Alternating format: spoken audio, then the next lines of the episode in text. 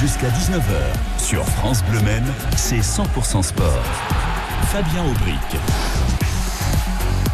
Et voici le petit journal des sports euh, consacré aux 24 heures du Mans en grande partie. Les essais libres se poursuivent jusqu'à minuit. Les trois fan zones permettent aux spectateurs d'y assister. C'est aussi ce soir le premier concert des 24 heures du Mans. Ce sera à 20h sur le circuit. Le concert de Kyo. Demain, place aux essais qualificatifs. Euh, ça va commencer tôt, hein, dès 8h50. Le temps fort de la journée sera l'hyperpole des 24 heures du Mans. Ça, c'est nouveau. Les 24 meilleurs concurrents qui vont batailler sur les 13 km du circuit euh, durant 30 minutes demain soir. Et l'objectif, c'est de déterminer la voiture qui va partir en, tête samedi à 16h, ce qu'on appelle le, le poleman. Euh, les communes sartoises proposent des animations en lien avec 24 heures du Mans.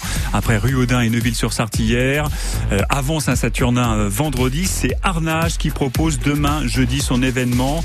Ça s'appelle Arnage dans la course, une exposition de 80 voitures, mais aussi des motos. Les motos du Yoshimura, certes motules pour les admirer. Rendez-vous place François Mitterrand Arnage ce jeudi entre 9h et 17h. Et à propos des, 24 heures, euh, Le Mans FC publié sur ses réseaux une photo énigmatique en début d'après-midi. On y voyait trois joueurs sur le circuit avec le maillot du club. Alors impossible de l'identifier.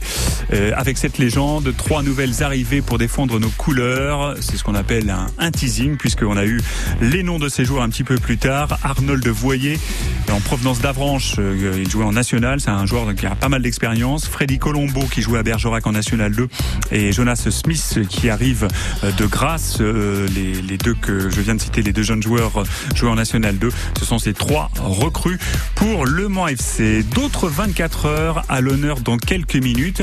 Les 24 heures vélo.